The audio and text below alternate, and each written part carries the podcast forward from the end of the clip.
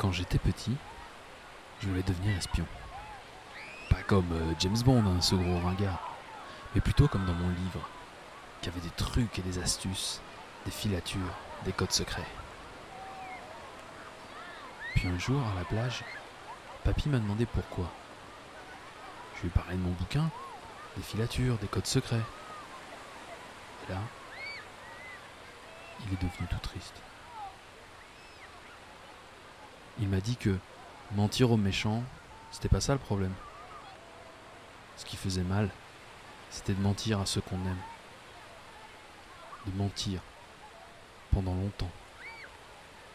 De mentir à sa femme, à ses enfants.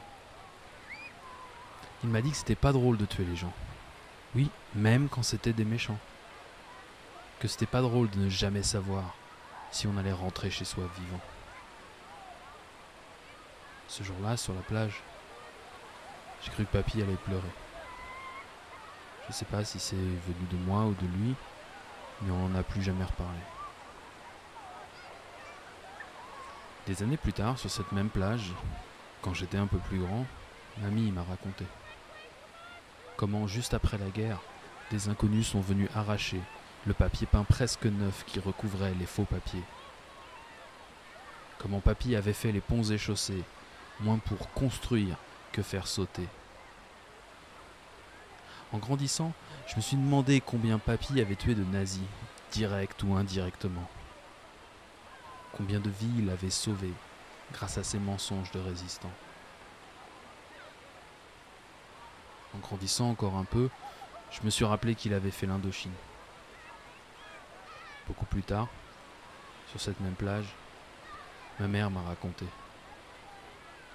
comment, pendant la guerre froide, il n'avait pas le droit d'entrer dans certains coins du bloc de l'Est.